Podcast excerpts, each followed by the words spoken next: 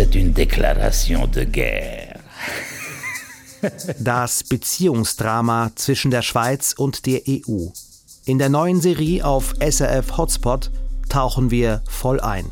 Wir, das sind die SRF-Bundeshausjournalisten Oliver Washington und ich, Gurdin Vinzenz. Gemäß Informationen von Schweizer Radio DRS will der Bundesrat in Brüssel ein Gesuch um die Aufnahme von Beitrittsverhandlungen stellen. Damals, im Mai 1992, tönte alles noch so harmonisch. Die Schweiz machte der EU quasi einen Verlobungsantrag. Einer, der dafür brannte, war Adolf Ogi.